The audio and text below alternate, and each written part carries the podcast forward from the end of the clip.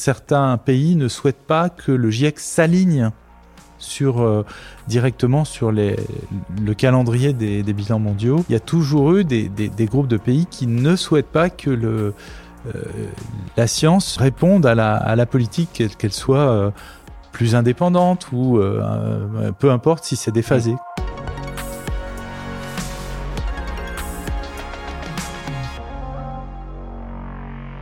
Ça y est, nous connaissons désormais les orientations et le calendrier de publication des prochains rapports du GIEC. L'agenda pour ce septième cycle a été officiellement adopté à Istanbul à la fin du mois de janvier. Alors, que nous réservent les prochains rapports du GIEC Qu'est-ce qu'il nous reste encore à découvrir de la physique du climat? Pour en parler, j'ai eu l'opportunité de m'entretenir avec Robert Votard, celui qui succède à Valérie Masson-Delmotte au poste de coprésident du groupe 1 de l'organisme onusien.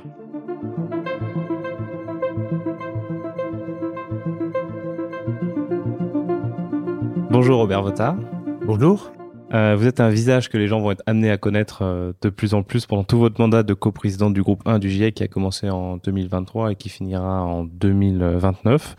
Euh, je voudrais donc qu'on commence par apprendre à vous connaître. Est-ce que vous pouvez vous présenter votre formation, votre parcours et vos responsabilités actuelles, s'il vous plaît? Alors bon, je suis directeur de recherche au CNRS et j'ai commencé ma carrière sur la, météorologie. Hein, je suis météorologue, donc euh, j'étais euh, euh, passionné de, turbulences et puis de la façon dont les, systèmes météorologiques s'organisent et d'essayer de comprendre s'il y avait des, régularités dans, dans cette turbulence. voilà. ensuite, j'ai été rapidement intéressé par les problèmes environnementaux pour donner encore plus de sens à mes recherches. Et euh, notamment, euh, j'ai travaillé beaucoup sur la pollution atmosphérique. Et puis, euh, après les années 2000, sont arrivées des séries d'événements extrêmes qui voilà nous, nous, ont un petit peu interpellés dans la communauté et j'ai décidé de, réorienter mes recherches vers la compréhension des événements extrêmes euh, euh, et de leur lien avec le, le changement climatique. Alors aujourd'hui, donc je suis euh, coprésident euh, du groupe 1 euh, du GIEC avec euh, mon autre coprésident qui est chinois et qui s'appelle Xiaoyue Zhang et qui donc avec, qui nous allons conduire les travaux du GIEC pour le groupe 1, c'est-à-dire les les sciences physiques du climat durant les six ans qui viennent. Contrairement à ce qu'on peut lire ou entendre, le GIEC ne fait pas de modèle, ne fait pas de scénario, ne fait pas de recommandations. Euh, donc, qu'est-ce que fait le, GIEC pour que ce soit clair pour tout le monde? Alors, le GIEC fait une synthèse des connaissances existantes. Euh, les, articles euh, qui parlent du changement climatique sont en, en, nombre qui explose euh, exponentiellement. Euh, typiquement, euh, il y a deux fois plus d'articles qui parlent de changement climatique à chaque cycle du GIEC. Deux fois plus de travail. Voilà, donc c'est deux fois plus de travail, effectivement, pour les auteurs. Et donc, le,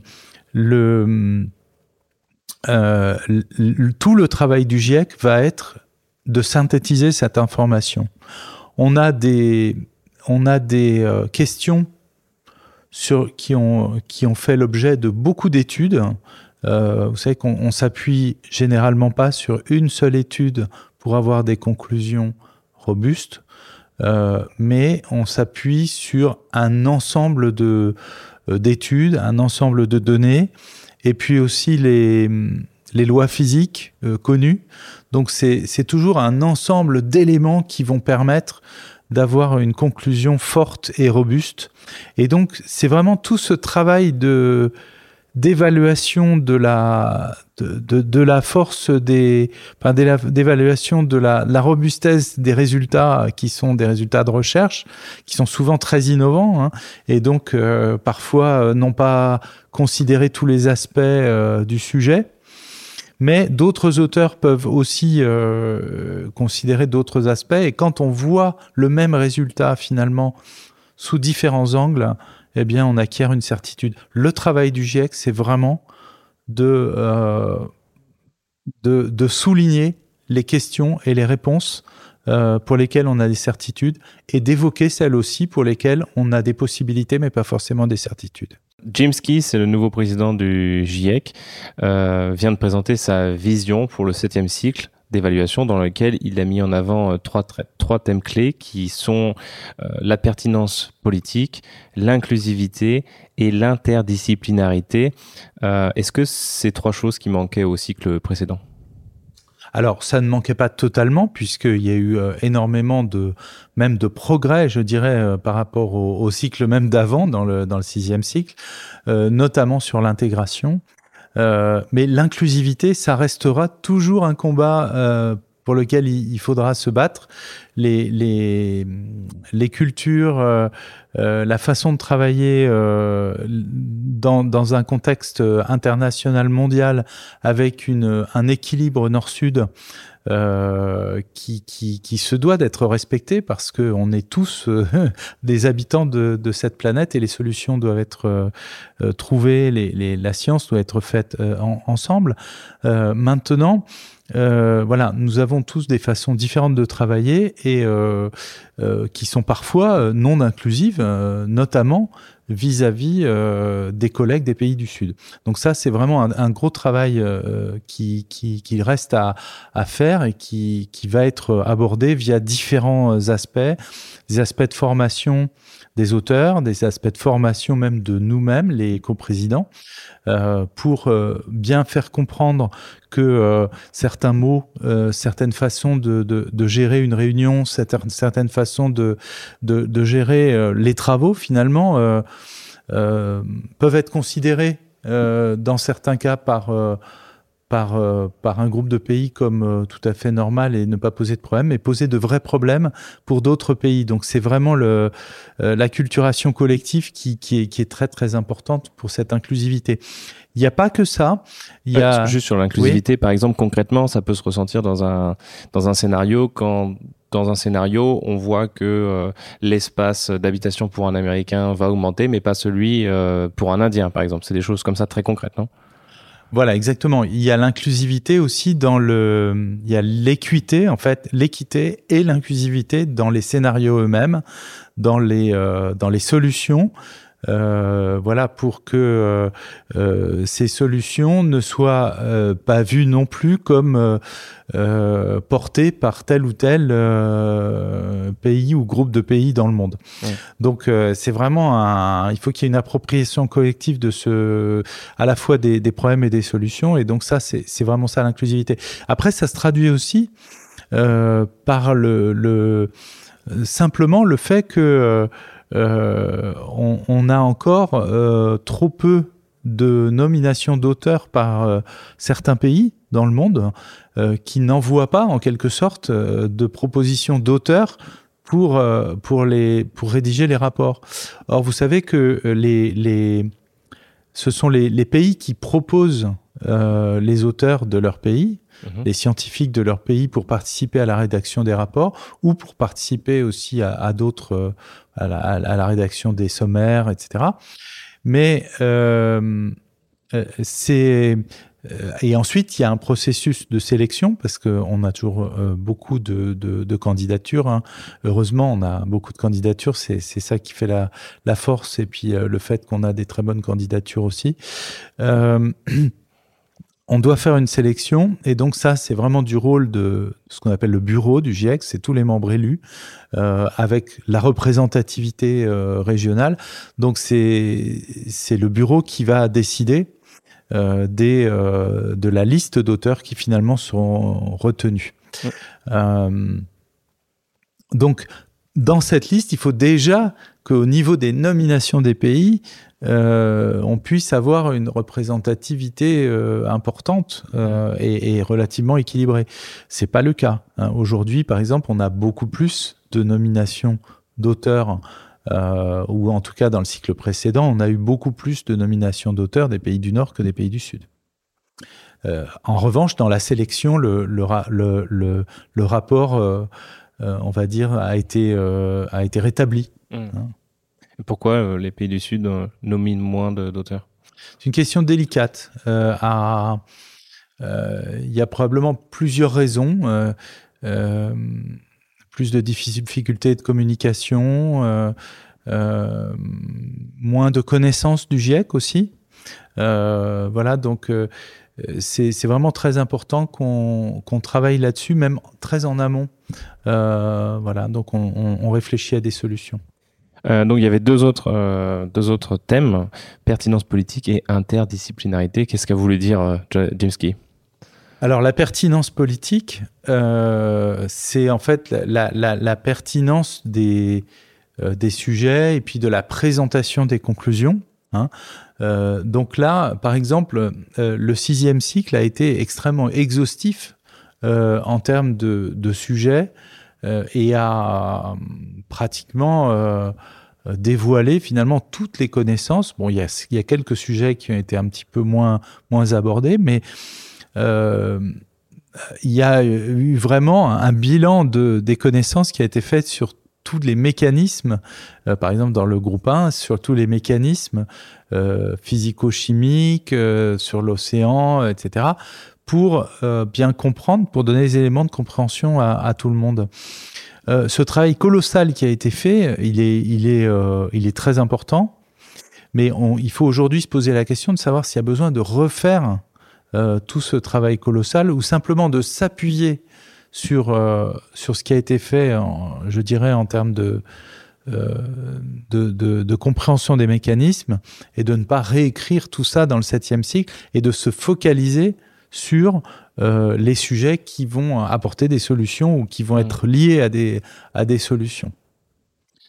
Euh, L'interdisciplinarité, euh, est-ce que c'est par exemple des choses comme euh, travailler un peu plus avec euh, l'IPBES, qui est le GIEC de la biodiversité, ce genre de choses? Alors je crois que l'interdisciplinarité, elle est déjà interne au GIEC. C'est-à-dire, euh, nous, ce qu'on a mis en place avec euh, nos collègues coprésidents et coprésidentes depuis le mois d'août, en fait, depuis le, premier jour, c'est, euh, on a dit, il faut qu'on se rencontre très régulièrement. Et aujourd'hui, les, rencontres sont quasiment, on a des réunions quasiment toutes les semaines avec nos, collègues coprésidents et, et coprésidentes. Euh, pour qu'on fasse véritablement une équipe, qu'on qu se comprenne mutuellement et qu'on travaille sur des sujets communs dès le départ.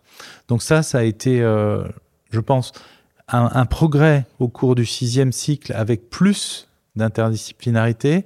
Et on bénéficie aujourd'hui de ce progrès pour se dire, allez, on va commencer le cycle tout de suite au jour 1 euh, avec ce principe de base que on travaille toujours ensemble et jamais séparément dans nos groupes de, dans, dans nos groupes de travail. Ça veut dire que d'une part, au niveau de la gouvernance, euh, chaque décision est discutée par tous les groupes de travail, par ensemble. Donc ça, c'est important, c'est intéressant. Il y a une espèce de, de, culture commune.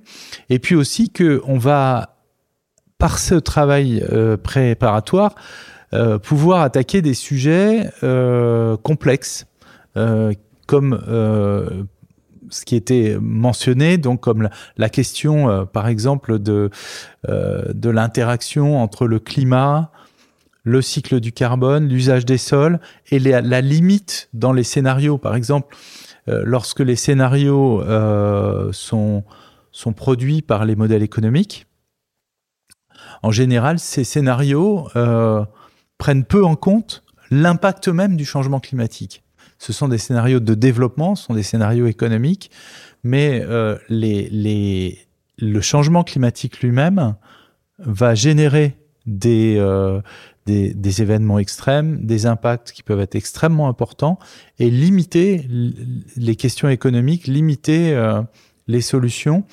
Et cette boucle-là, elle, elle est, elle est pas bien encore prise en compte. Donc ça, c'est vraiment une question qu'il faut qu'on aborde. Une autre question typique, c'est comment euh, mieux intégrer l'adaptation et l'atténuation, c'est-à-dire les, solutions pour la limitation des gaz à effet de serre et puis euh, les solutions pour se prémunir contre les, les catastrophes liées au changement climatique.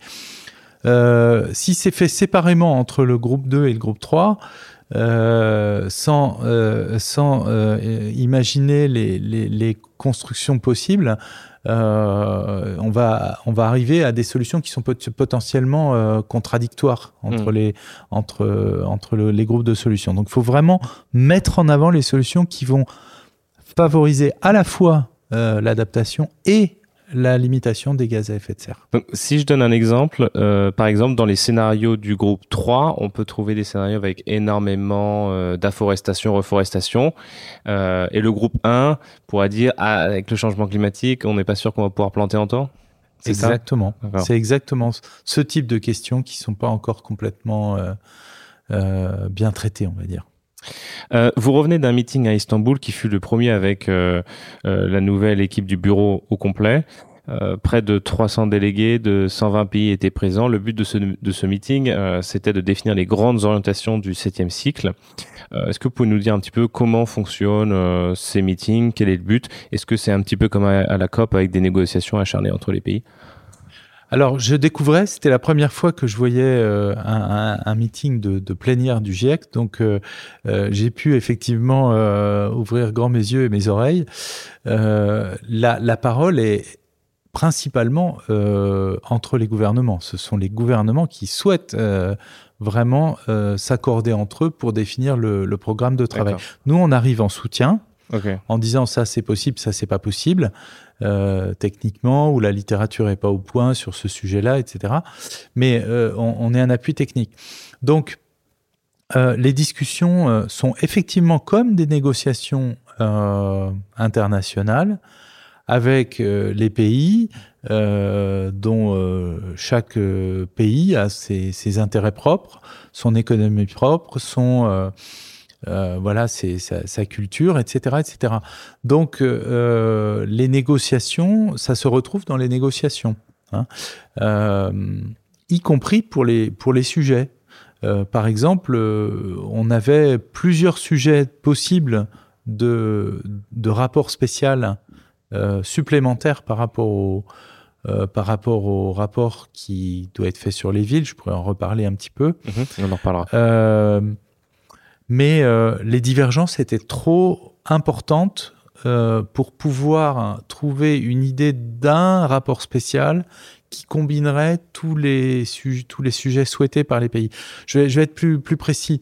Euh, on a beaucoup de pays qui souhaitaient vraiment qu'on avance scientifiquement sur les questions d'adaptation et de dommages et préjudices. Mhm. Voilà, comment comment mettre en place euh, les méthodes, les métriques euh, pour ces voilà, comment mettre en place un cadre pour ce pour ces questions-là. on avait beaucoup de pays qui souhaitaient ça. On a aussi un groupe de pays qui un, groupe de pays importants qui, qui, enfin c'est pas les pays qui étaient importants, c'est le groupe, mhm. qui souhaitait beaucoup qu'on parle des points de bascule. Et puis euh, des, événements à très très fort impact, mais euh, d'un point de vue euh, peut-être un peu différent de ces questions de dommages et préjudices, parce que les dommages et préjudices portent sur des, sur des, des, événements extrêmes et des catastrophes qui se posent aujourd'hui ou qui se sont posés dans le passé. Donc, alors que les, les, points de bascule, c'est des choses un petit peu plus théoriques, un petit peu plus lointaines, incertaines, etc. etc. C'était des pays, par exemple, insulaires qui ont peur d'être euh, submergés Par exemple, oui. Euh, par exemple, euh, voilà, on a aussi eu des sujets beaucoup autour de des méthodes de, de, de capture, de d'élimination du CO2. Euh, avec une demande de la part d'un groupe de pays aussi. Donc il était très difficile de réconcilier euh, tous ces souhaits dans un seul rapport. Mmh. En revanche, euh, donc du coup, ça, ça, voilà, ça a permis de, de, dégager des idées pour des rapports méthodologiques mmh. qui, qui sont intéressantes. Alors, on va revenir sur donc cet agenda. Euh, il y avait trois options, si je dis pas de bêtises. Euh, la première option, c'était de faire comme dans la R6. La R6, c'était un rapport pour chaque groupe, un rapport de synthèse et trois rapports spéciaux. C'était trop. C'était trop. C'était trop. Donc il fallait faire moins. C'était faire comme avant, mais en version plus light. Ça, c'était la deuxième option. C'est celle qui a été retenue au final. Et la troisième option, c'était de faire, je crois, quatre rapports spéciaux. Oui, absolument. C'était euh, une, option, c'était effectivement de traiter euh, séparément des sujets. Or, euh, là aussi, c'était pas une solution totalement satisfaisante pour les pays parce que les pays avaient peur que l'ensemble des questions climatiques ne soient pas couvertes, en fait. Euh, au travers seulement des rapports spéciaux. C'est pour ça que quasiment l'ensemble des pays euh, souhaitaient que de toute façon on ait ces rapports d'évaluation groupe 1, groupe 2, groupe 3. Voilà. Alors, c'est une solution qui est, qui, qui est intéressante, euh, qui permet de faire le point aussi, donc c'est très important. Mais le problème, c'est que les, la structure du, des règles euh, et procédures du, du, du, GIEC fait que euh, elle, elle, ne favorise pas à l'heure actuelle l'intégration. Donc, euh, la, c'est très difficile de, de pouvoir travailler vraiment ensemble sur le même objet lorsque les groupes de travail sont sont s'acharnent sur des rapports qui sont groupe 1, groupe 2, groupe 3. Voilà. En revanche, nous, là, ce qu'on est en train d'essayer de faire, c'est de trouver les, les moyens, les méthodes euh, pour que euh, ça, cette intégration, cette interdisciplinarité se, se, se, passe et se produise quand même, même en, en, étant en groupe 1, groupe 2, groupe 3. Donc là, on a des tas d'idées avec les autres coprésidents pour, euh, pour favoriser ça. Donc c'est toujours les trois groupes, mais moins en silo que, que précédemment. Voilà. Voilà. Euh, donc, ce qui a été euh, retenu dans, le rapport spécial, c'était euh, le, le, groupe sur les villes et le changement climatique. Vous avez dit que ça a été demandé par un groupe de pays en particulier. Qu'est-ce qui a fait que vous avez choisi ce rapport spécial et pas celui sur l'adaptation, ni celui sur la capture du carbone? Et le troisième, c'était sur les points de bascule Oui. Alors en fait, la raison est très simple, c'est que la décision était déjà prise avant le début du cycle. Euh, parce qu'elle avait été négociée euh, par les pays au cours du sixième cycle. Euh, donc les, les pays, il y avait aussi beaucoup de souhaits et, et ce, un, un, souhait particulier pour la, la, question du changement climatique et des villes, mais il avait été reconnu que trois rapports spéciaux plus les, les, les rapports généraux, ça, ça, ça pouvait pas, mm. voilà, ça pouvait pas marcher.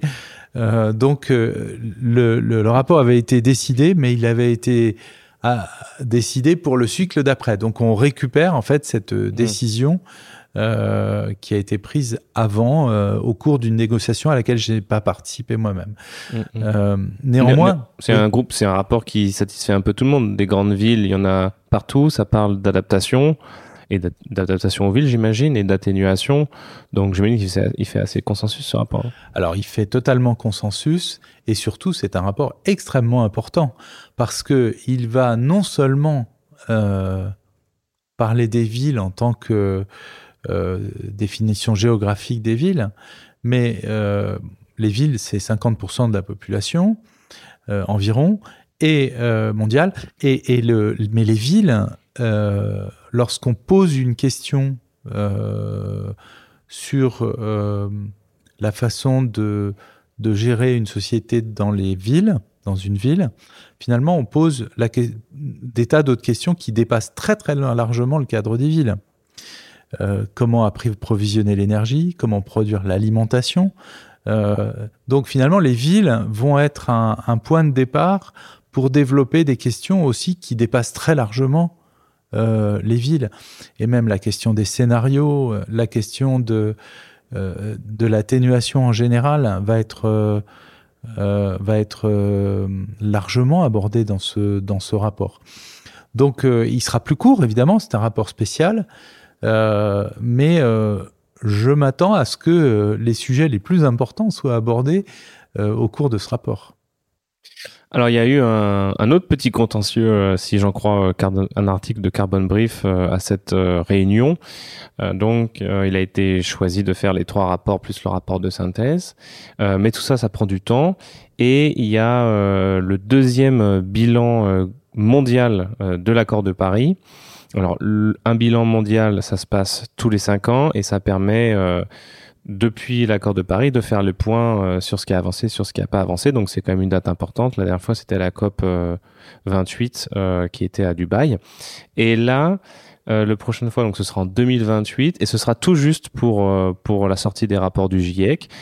la plupart des pays voulaient que ça sorte en temps et en heure pour pour faire ce bilan, mais il y a un certain groupe de pays qui ont freiné des cas de fer pour que ça ne sorte pas à temps il y a effectivement un groupe de pays qui, euh, on va dire, euh, il, y a, deux types de considérations. il y a des considérations de faisabilité et aussi d'inclusivité. C'est-à-dire que plus on, va comprimer l'agenda, plus on va euh, avoir des contraintes sur des pays qui n'ont pas forcément les mêmes moyens, soit en termes de, personnel dans les délégations des, gouvernements, il y a des petites délégations, il y a des grandes délégations. Donc, euh, pour faire le travail, pour distribuer le travail, donc c'est toujours plus contraignant. Euh, donc, il y a des questions de un peu d'inégalité euh, entre les différents pays. Donc voilà, des questions de hum, d'avoir un agenda qui est, nous on l'avait estimé faisable. Hein. donc euh, les, les, coprésidents avaient vraiment, avec leurs équipes de soutien technique, fait l'analyse comme quoi les trois groupes de travail livrés à temps pour le, le, bilan mondial étaient faisables mais il n'y avait pas beaucoup de marge. Voilà. Donc ça, c'était vraiment l'analyse qu'on avait faite. Euh, on est en train de la poursuivre. Et donc, voilà, il y a ces aspects de faisabilité, on va dire, d'inclusivité, mais il y a aussi, bien sûr, des considérations politiques euh, euh, qui sont, qui sont d'une autre nature, bien sûr, avec, on va dire, une motivation plus ou moins grande de certains pays pour que euh, l'information euh, euh, soit, soit livrée dans un cadre, de, dans le cadre des, des, des, bilans mondiaux. C'est, comment dire, certains pays ne souhaitent pas que le GIEC s'aligne sur directement sur les, le calendrier des, des bilans mondiaux pour des raisons politiques. après, il est, c'est assez complexe à détailler, bien sûr, mais il y, a, il y a, toujours eu, c'est pas nouveau, quoi. C'est, c'est, pas nouveau. Il y a, il y a toujours eu des, des, des, groupes de pays qui ne souhaitent pas que le, euh, la science soit euh, alignée et un petit peu, euh, comment dire, répondre à la, à la politique, qu'elle soit plus indépendante ou peu importe si c'est déphasé, quoi. Voilà, mm, on va mm. dire comme ça. Donc, en plus euh, de ce rapport spécial des, trois rapports et celui de synthèse qui est prévu, et vous en avez un petit peu parlé tout à l'heure, c'était des rapports méthodologiques. Qu'est-ce qu'un rapport méthodologique Avant qu'on rentre dans les détails du contenu? Alors, un rapport méthodologique, c'est simplement un rapport qui va donner des, euh, euh,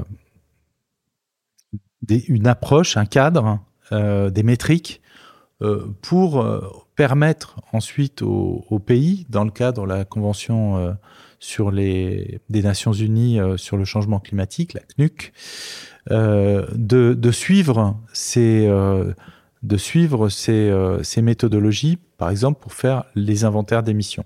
Aujourd'hui, le GIEC, c'est pas seulement trois groupes de travail, 1, 2, 3, c'est trois groupes de travail plus une task force, une task force sur les inventaires d'émissions et euh, cette task force, elle a pour mission vraiment de, de, de faire que tous les, euh, que, que, tous les inventaires d'émissions puissent être cohérents entre les pays pour qu'il y ait une comparabilité, mhm. et puis cohérents avec la science. Euh, voilà. Par exemple, je donne un exemple, on a un, sujet, et ça sera débattu dans un meeting d'experts en juillet là, 2024 sur les émissions qui sont liées à l'usage des sols. Euh, comment compte-t-on euh, les puits de carbone, par exemple, des forêts gérées? Est-ce que ce sont des puits naturels? Ou est-ce que ce sont des puits euh, anthropiques, puisque ce sont des, forêts gérées? Et il y a parfois des, des différences d'approche et donc, il, va falloir discuter de cette question et puis se mettre d'accord sur la façon de, de, gérer ça. Ça ne sera pas le but euh, des, rapports méthodologiques qui sont proposés. Le premier rapport méthodologique euh, qui va être euh, proposé, c'est, et il est en, en, marche, là, on va dire, c'est sur les, les, gaz à courte durée de vie, mmh oxyde d'azote, méthane, etc., qui, qui du fait qu'ils ont une courte durée de vie, peuvent euh, difficilement se comparer au CO2, qui a hmm. une longue durée de vie. dans la, dans la, dans la, sur, sur la surface terrestre. et donc, du coup, ne peut pas être considéré exactement de la même façon en termes de, de masse, en termes d'émissions, etc. donc là, il va y avoir un, un meeting d'experts qui va permettre de se mettre d'accord pour donner des, des recommandations pour, le, pour, les, pour les inventaires. Et ces recommandations, finalement, enfin, ces, guides euh, euh, s'appuient sur les, les, études scientifiques. Donc, c'est tout à fait euh, comme le travail de synthèse, quasiment, mais c'est des synthèses méthodologiques. Mmh. Euh, le deuxième. Juste sur cette question, oui. Euh, ça peut paraître technique, mais derrière, il doit y avoir des implications un peu plus politiques, dans le sens où la durée de vie du méthane. Donc, comme vous disiez tout à l'heure, le CO2 a une vie plus longue, mais parfois on les harmonise pour qu'on puisse avoir un chiffre d'émission et on appelle ça euh, l'équivalent CO2 et c'est calculé selon un potentiel de réchauffement euh, global. Soit on regarde sur 20 ans, soit sur 100 ans. Voilà.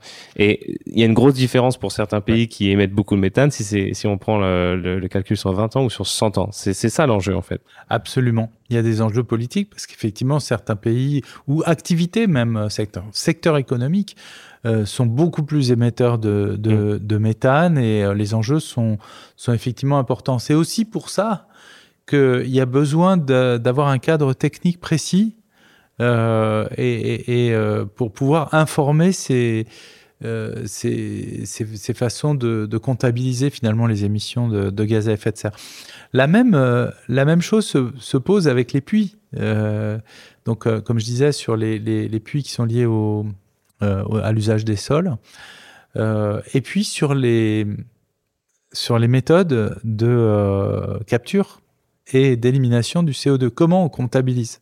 Donc ça, c'est le deuxième euh, rapport méthodologique. Absolument. Donc ce deuxième rapport méthodologique, en fait, ce qui a été décidé, c'est qu'il y aurait d'abord une réunion d'experts et ensuite, euh, en vue de, de, de, produire un, rapport méthodologique sur euh, ces technologies de euh, capture et de et d'élimination du CO2, qui ne sont pas nouvelles dans leur, concept, mais qui rentrent de plus en plus dans le jeu politique aujourd'hui, puisque,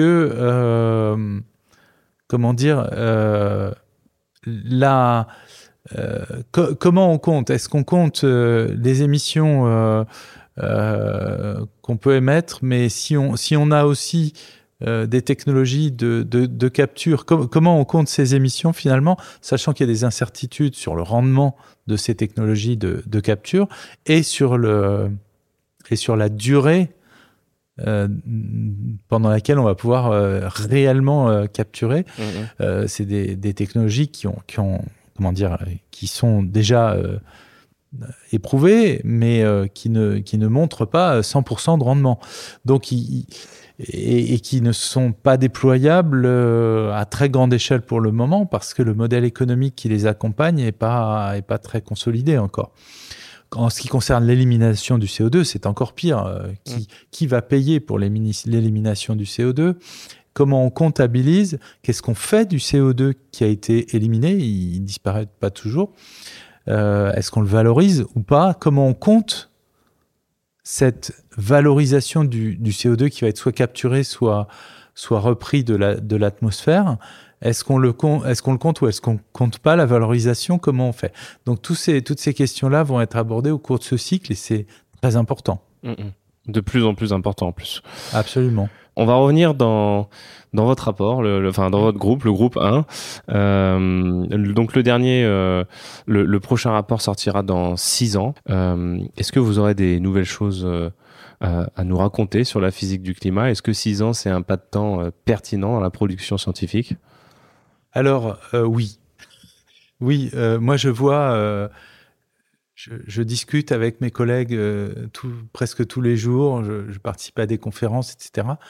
Euh, je vois à quel point les progrès sont rapides euh, sur des sujets extrêmement importants.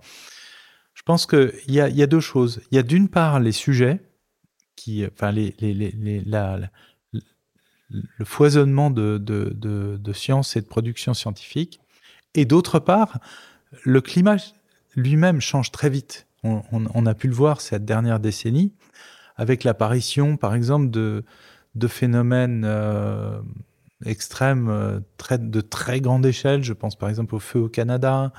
Je pense aussi à des, euh, phénomènes comme les vagues, de chaleur, d'ailleurs au Canada aussi, qui battent des records de 5 degrés, ce, qui, est totalement bizarre. quoi. D'habitude, les records de température sont battus de 1 degré peut-être, un demi degré, mais 5 degrés. Euh, donc on voit apparaître des phénomènes de très grande échelle, de très grande amplitude. Euh, donc on a des observations de plus en plus des effets du changement climatique en fait. Et ça, ça va permettre euh, de mieux comprendre aussi les mécanismes et de mieux comprendre les modèles, de mieux comprendre si les modèles savent ou non euh, reproduire et quelles sont leurs limites. Donc on va, on, va apprendre beaucoup déjà de la dernière décennie d'observation. Donc ça, je pense qu'elle est, elle est cruciale, cette décennie. Et finalement, les, les, observations euh, qui ont été utilisées dans le dernier cycle, euh, elles vont en gros jusqu'à 2000, pour le groupe 1, elles vont en gros jusqu'à 2018-2019 donc 2018 euh, même euh, de, mémoire. Euh, donc là, on a vraiment, on va avoir 6-7 ans de plus, mm. et au rythme auquel va le changement climatique, eh bien 6-7 ans, ça apporte énormément d'informations. Après, au niveau thématique, il y a énormément de, de points qui étaient encore un petit peu incertains et qui vont voir beaucoup de précision. Je donne quelques sujets, mais il y en a d'autres.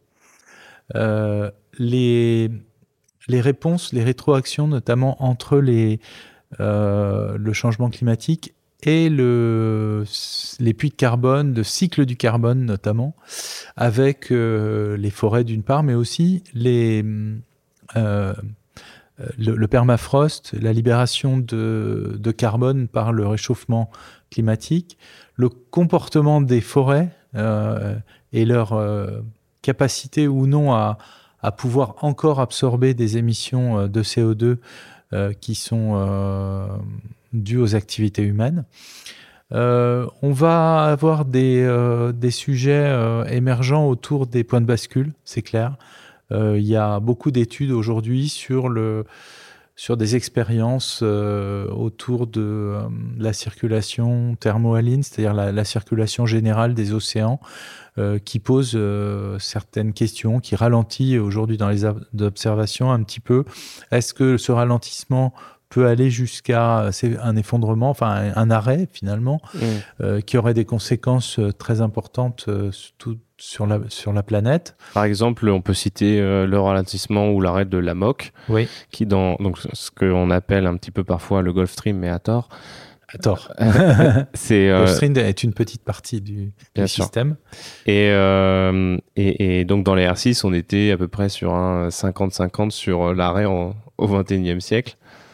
très grande incertitude. Franchement, très grande incertitude. Certains modèles montrent dans certaines réalisations effectivement ce potentiel, mais euh, très grande incertitude. Moi, je crois qu'il faut l'arrêter. Le 50-50, euh, il faut l'interpréter vraiment comme euh, une très grande incertitude. Oui. donc, parmi les, les, autres points de bascule, il y a. Est-ce que la fonte de l'Arctique, par exemple, les calottes, bien sûr, les, le Groenland et puis le et puis, le, ce sont les calottes glaciaires. Hein. Je ne parle pas des, euh, de la banquise. Euh, la banquise, elle diminue, mais c'est pas un, point de, bascule.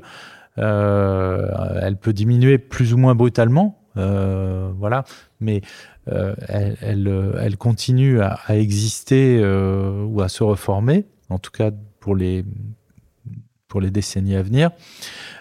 pour le, les calottes glaciaires, là, la, situation est très différente puisqu'on risque d'avoir, euh, par exemple pour le Groenland, une euh, situation où il ne sera plus possible de, revenir en arrière, même si la fonte n'est pas euh, va pas se faire du jour au lendemain. Mmh.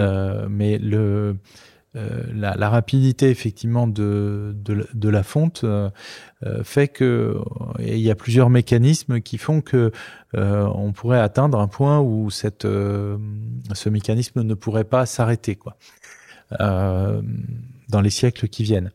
Donc, pour l'Antarctique, c'est un petit peu pareil, mais seulement sur une partie de, l'Antarctique, l'Antarctique de l'Ouest. Euh, qui euh, donne des signes de, faiblesse, effectivement, et, pourrait euh, conduire à une élévation du niveau des mers supérieure. Hein. on parle plutôt de, de 2 mètres que de, de 50 cm ou 1 mètre.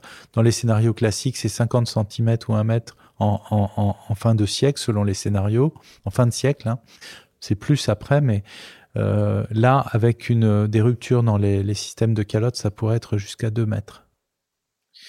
Euh, quand j'ai commencé à m'intéresser au climat il y a 6 ou 7 ans, c'était, euh, j'étais très inquiet par rapport au scénario du pire, les, les 8.5.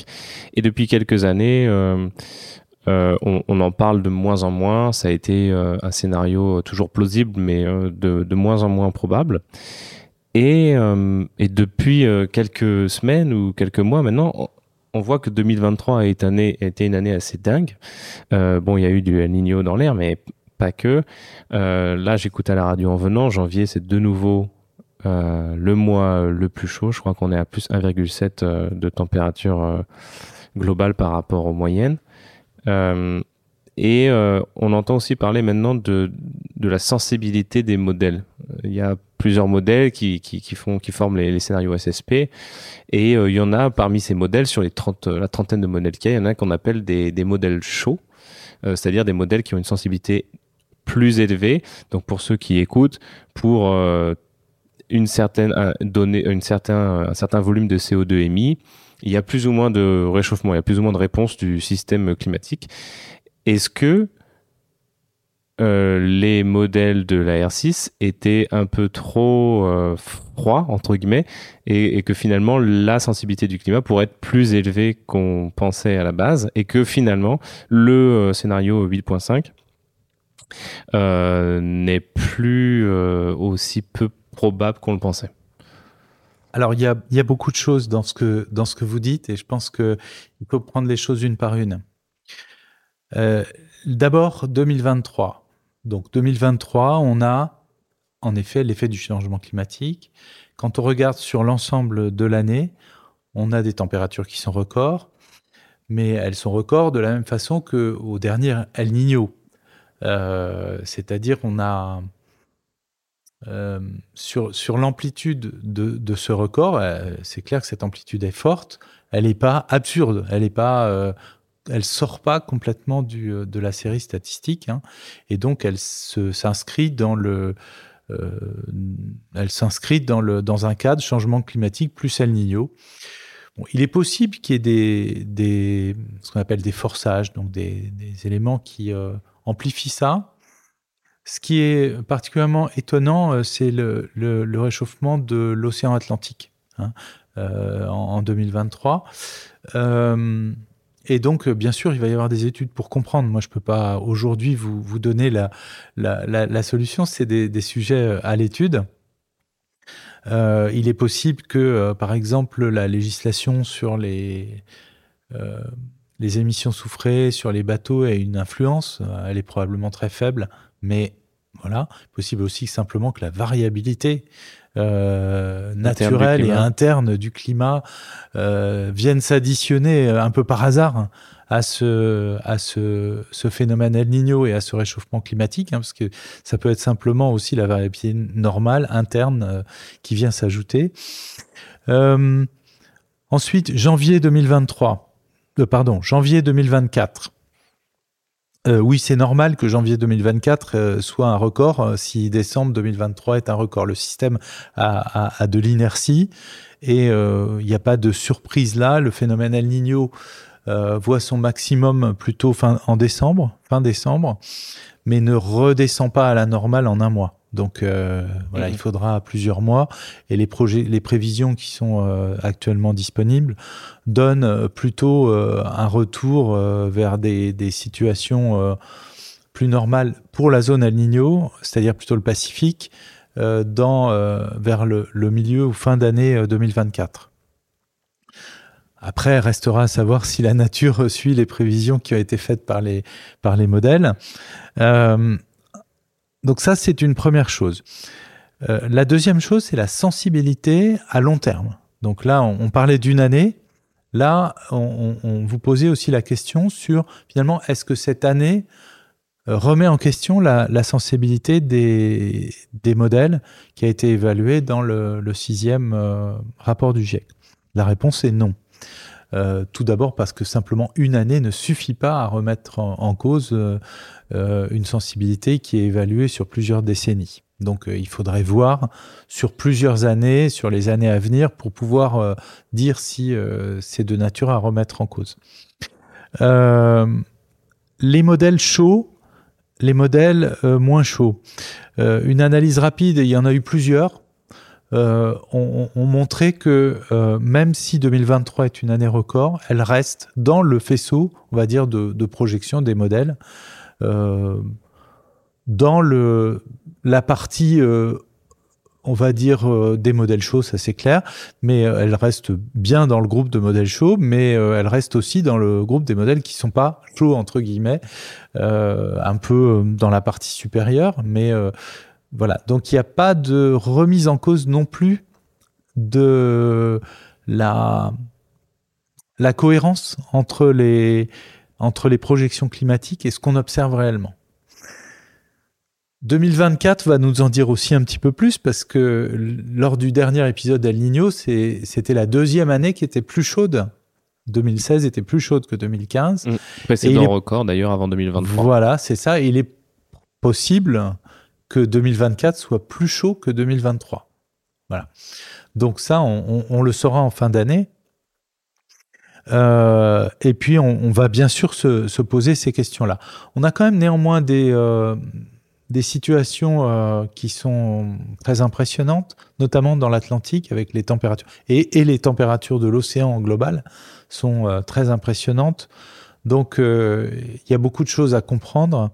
On attend aussi dans le cycle de mieux comprendre les, les, relations entre les nuages et l'augmentation des températures, mhm. particulièrement les nuages bas qui, qui, sont très très nombreux et qui couvrent une grande surface sur les océans. Euh, et qui peuvent avoir un, effet très important dans le bilan euh, énergétique euh, de la Terre. Réchauffant. Voilà.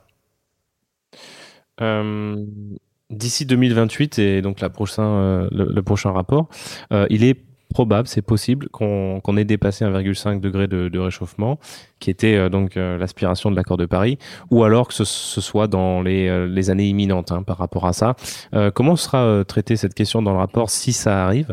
Est-ce qu'on aura un scénario qui permettra de repasser en dessous d'un certain temps? Et aussi, qu'est-ce que ça implique, ce retour en arrière, comme effet peut-être irréversible sur, sur l'environnement? Alors, le dépassement au sens d'un d'une moyenne sur 20 ans euh, n'est pas prévu pour cette décennie. Euh, et il peut se produire pour une année euh, ou une autre. D'ailleurs, 2023 a frôlé, et dans, même dans certaines estimations du réchauffement, a dépassé mm-hmm. les 1,5 degré. Mais c'est sur une année. Or, le, les, accords de Paris sous-entendent sur, un, sur une, une période de, de, long terme, c'est-à-dire au moins 20 ans. Donc euh, là, euh, euh, ce n'est pas prévu pour cette décennie-là. ce qui est probable, c'est que ce dépassement soit fait dans les années 30, 40, entre, entre 2030 et 2040, qu'on atteigne ces valeurs. Il n'est pas impossible impossible que ce soit atteint avant. Le problème, c'est qu'on aura du mal à le savoir, puisque une hmm. moyenne sur 20 ans, quand on est au milieu, on n'a pas la deuxième partie de la moyenne. Hmm. Donc, il y, a des méthodes pour ça, mais euh, voilà, il y aura beaucoup d'incertitudes. Euh, néanmoins, c'est pas tellement le fait qu'on soit à 1 degré 49 ou 1 degré 51 qui compte. Euh, quand on est à 1 degré 49, on est à 1 degré 5. C'est voilà, c'est on est quasiment à 1 degré 5. Et puis il n'y a pas des choses différentes qui se produisent à un 49 ou à un 51. Euh, par conséquent, euh, je pense qu'il faut voir ça euh, effectivement dans le long terme et sur, avec la tendance qu'il y a à l'heure actuelle. Si il y a un dépassement de ces 1,5 degré, la vraie question c'est avec quelle tendance sur l'augmentation des températures Est-ce qu'on fait ce dépassement avec la même tendance d'augmentation qu'aujourd'hui ou est-ce que la courbe s'est déjà infléchie et on fait ce dépassement avec une tendance faible? Si on le fait avec une tendance faible, on aura un petit dépassement et une chance effectivement de revenir en arrière. Mais un petit dépassement, hein, il faut vraiment que ce dépassement soit pas très grand parce que euh, les technologies euh, qu'on nous promet pour, euh, pour revenir en arrière restent encore de la science-fiction aujourd'hui. Il y a des études, mais voilà, elles ne sont pas encore déployables à l'échelle. Ensuite, si on dépasse ces 1,5 degré avec une pente forte, ça veut dire qu'on va monter très haut et qu'il sera plus possible de revenir à 1,5 degré plus tard. Donc c'est vraiment cette pente qui est très importante. Et cette mm. pente, qu'est-ce qui la contrôle? Bah, C'est les émissions de, de, gaz à effet de serre. Donc soit on arrive à réduire dans la décennie qui vient de manière drastique les émissions de gaz à effet de serre, auquel cas on passera les 1,5 degré avec une petite pente, soit on n'arrive pas et on va le passer avec une grande pente et là ça va monter très haut. Euh, pour pas que ça monte très haut, il y en a qui proposent de la géo-ingénierie du management de rayons solaires, euh, par exemple insuffler euh, du, euh, envoyer du, du, du, soufre, par exemple. Bon, je, je m'y connais pas aussi bien que vous, j'imagine, dans l'atmosphère pour refléter les, les, rayons du soleil et que, in fine, la Terre reçoive moins d'énergie. Euh, dans la communauté scientifique, il y avait un débat récemment sur ceux qui pensent qu'il ne faut absolument pas faire de, recherche dessus, c'est une sorte de boîte de Pandore. Euh, D'autres qui pensent qu'il faut en faire parce qu'il y aura peut-être des acteurs privés de toute manière qui vont pas se gêner pour euh, tenter des expériences, donc il faut mieux la connaître. Euh, comment le est-ce que le GIEC déjà va traiter cette question dans, dans le prochain cycle? Euh, J'imagine qu'il traitera la question que s'il y a de la production scientifique de toute façon derrière. Alors, euh, premièrement, le GIEC a déjà traité euh, cette question, peut-être euh, avec les connaissances qui étaient présentes. Hein. il, y a, déjà une partie du, rapport du GIEC, une petite partie certes, mais une petite partie du rapport du GIEC de la, du sixième cycle qui, qui en parle. effectivement, si le sujet est demandé par les pays, ce qui n'est pas le cas dans les demandes de produits aujourd'hui, euh, mais s'il y a de la production scientifique, il faudra s'y intéresser. Et personnellement, je dirais, euh, je, ne comprendrais pas que la recherche s'interdise d'étudier un sujet important. Euh, même si voilà, on ne peut pas rester dans l'obscurité euh, pour répondre à des questions qui vont être éminemment politiques et économiques, euh, qui vont être derrière. Non, il faut être informé euh, très fortement. Le, programme mondial de recherche sur le climat a un volet sur la géo-ingénierie du rayonnement solaire. Donc sur les, alors c'est plus précis sur les, les interventions climatiques. Euh, ça ça comprend pas que la, la, la géo-ingénierie du, du, rayonnement solaire, parce qu'il y a toutes sortes de, de, d'hypothèses, de, euh, de, technologies qui sont imaginées, euh, qui peuvent être totalement délirantes d'ailleurs, euh, qui sont pas seulement de la géo-ingénierie du rayonnement solaire, c'est-à-dire euh, masquer euh, le rayonnement solaire comme un peu comme le fait un volcan. Ce qu'on sait aujourd'hui, c'est que d'un point de vue physique, euh, avec ça, on ne réduit pas les, les émissions de, de CO2. Hein, on, on, crée euh, un peu un... Une digue. Voilà, c'est même pas vraiment une digue, parce que c'est un... C'est peut-être une bombe à retardement aussi. Parce que euh, on va créer une dépendance à ces technologies dont on ne connaît pas la gouvernance, euh, qui, dont on ne connaît pas encore bien les effets, les autres effets, vont diminuer la température, oui, mais ces technologies ne vont pas euh, euh, permettre d'arrêter la diminution du, du, pH dans les océans. Mmh. De l'acidification des océans. De l'acidification des océans. Euh, et il y a des tas d'autres effets qui sont euh, encore très très mal compris et on joue un petit peu à l'apprenti sorcier avec ces questions-là. Donc il faut effectivement faire des recherches sur les impacts et les conséquences de ces, euh, de ces technologies. Euh, mais euh, moi, le, pour moi, le, il y a des questions qui dépassent très largement la physique. Voilà, est-ce qu'on croit dans un monde où la gouvernance va être facile, où les, où les pays vont être tous d'accord sur qui va envoyer les choses dans l'atmosphère, parce qu'on crée une dépendance qui va être très forte. Si on arrête d'envoyer euh, du, soufre dans l'atmosphère, euh, si les pays ne s'entendent plus, si euh, y a une catastrophe qui fait qu'on est obligé d'arrêter, eh bien, là, le climat va se réchauffer, mais très vite, en quelques années.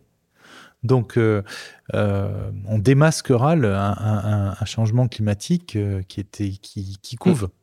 Donc, il y a des, des risques qu'il reste à évaluer de façon très clair euh, sur ces questions-là euh, qui euh, ne, ne, vont, vont, pas en plus inciter à, la, réduction des émissions de gaz à effet de serre avec des solutions qui pourraient en fait être des, des problèmes. Est-ce qu'il y a d'autres questions qu'on n'a pas abordées pour ce nouveau cycle? Je crois qu'on a abordé beaucoup de choses. On a abordé. Merci d'avoir posé toutes ces questions. Eh bien, avec plaisir. Merci à vous.